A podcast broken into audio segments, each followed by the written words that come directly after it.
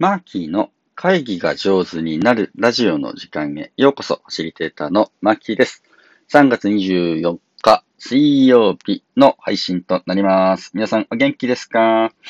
年度末ですね。もう鼻血が出るほど忙しいという方もいらっしゃるんじゃないかなと思いますが、そんなさなか、このラジオを聴いていただいてありがとうございます。えーこの番組では、ファシリテーターの青木マーキーが会議が上手になるコツやヒントを一テーマ10分でお話をさせていただいております。今日僕はですね、高校生、ボランティア活動にね、頑張っている高校生の皆さんが70人ぐらい来るオンライン会議の進行をさせていただきます。高校生どんな風にズームを使いこなしてんだろうね、気になるな。はい。えっ、と、昨日放送させていただいた、あの、ファシリテーターとしてね、行事さんのようでありたいというやつについての、ちょっと続きをお話をさせていただきたいなと思います。あのーあの内容で良かったのかな？って、ちょっと気になってですね、あの、相撲が好きな知り合いに、ちょっとごめん、聞いてください。こんな、ここんなラジオやってますっていうのをね、お送りしたら、あの、アドバイスをいただきました。えーお送りした相手というのはですね、音楽家、作曲家の野村誠さんというね、えー方であります。野村さんはですね、あの、作曲とか音楽、まあ、ピアニストでもあり、河原奏者って言ってね、河原の音楽っていうのをやってたりとかですね、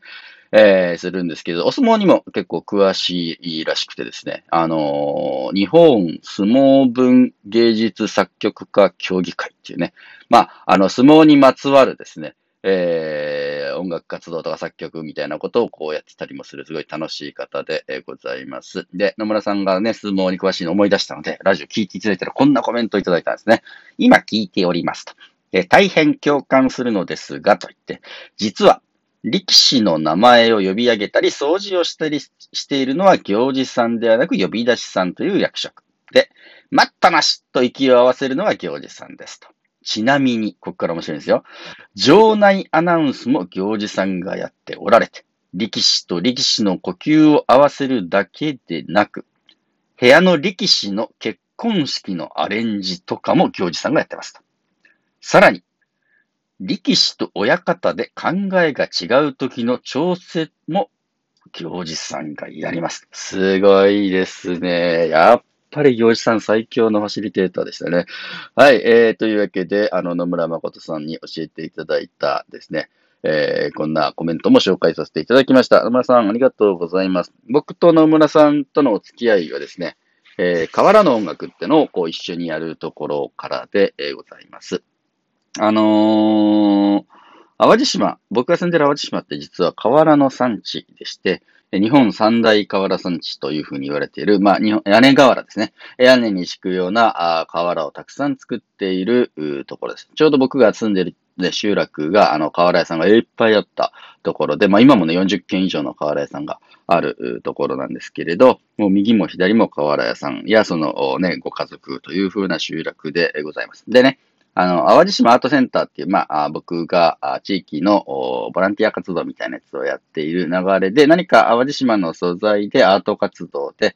えー島を盛り上げる何かできないかなっていうのをこう考えてたときに、うん、野村誠さんとね、矢部久美子さんって二人の音楽家に、え僕らの集落に来ていただいて、いろいろ話をしたら、か、河原、淡路島に何があるんですかって来たら、いや、河原の産地です。じゃあ、それちょっと叩いてみましょうって言って、すごいですよ。音楽家の人ってね、何でも叩くんですね。あの、音を、音を確かめるわけ。えすると、あ、いい音がしますね。これでもうオーケストラができますね。本当ですか？みたいな感じで、河原の音楽プロジェクトというのがね、えー始まってきた感じであります。えーこれがですね、すごく面白い活動にどんどん転換していって、うーん、河原を、まあ、楽器に見立ててね、えー叩いてみると。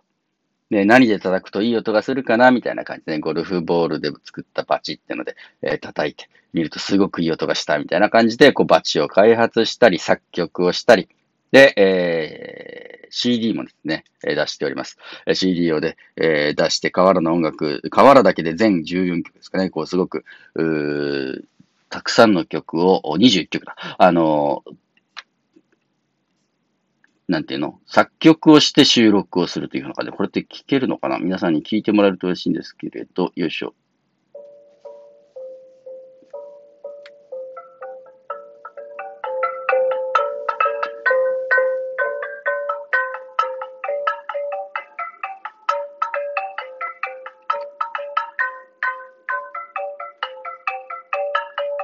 という感じでね、えー、河原の音楽、これついに来たというね、えー、曲なんですけど、まあこんな曲を作曲して、えー、演奏会をするみたいな活動をね、え、一緒にしてきたお仲間です。で、僕が、あ河原の音楽で、え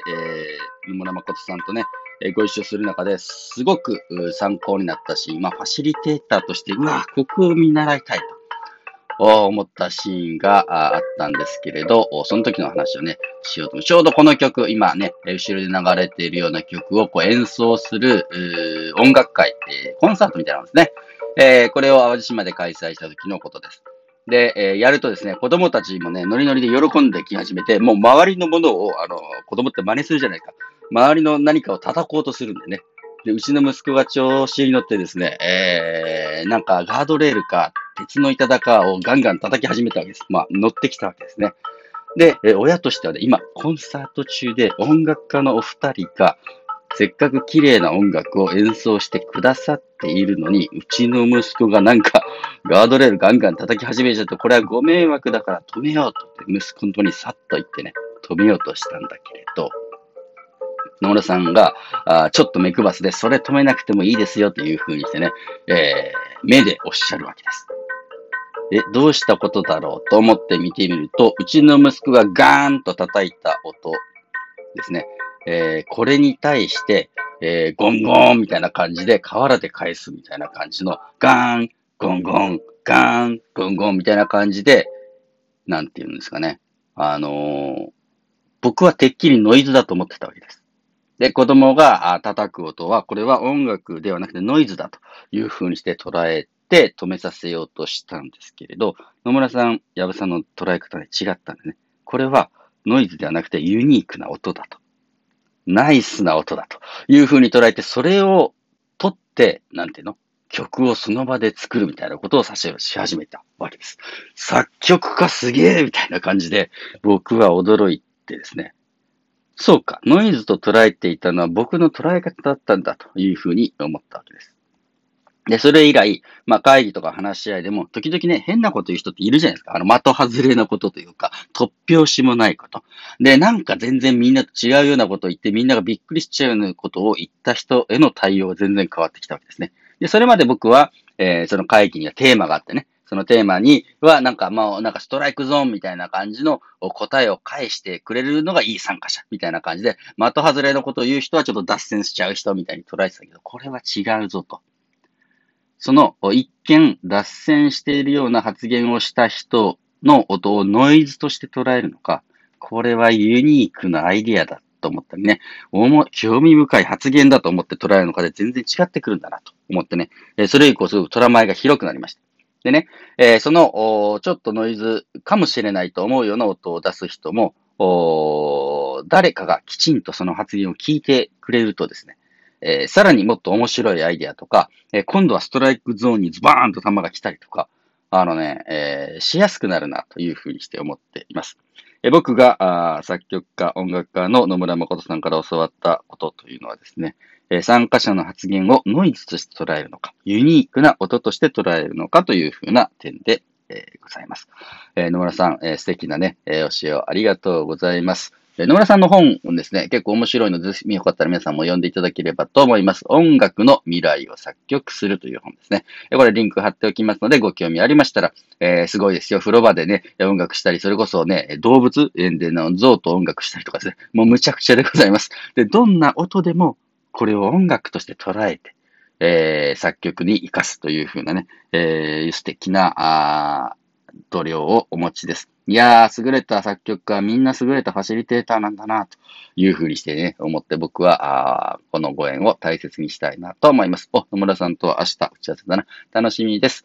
えー、というわけで、えー、今日はこんな感じの配信でありました。えー、皆様どうぞ良い一日をお過ごしください。ファシリテーターのマーキーでした。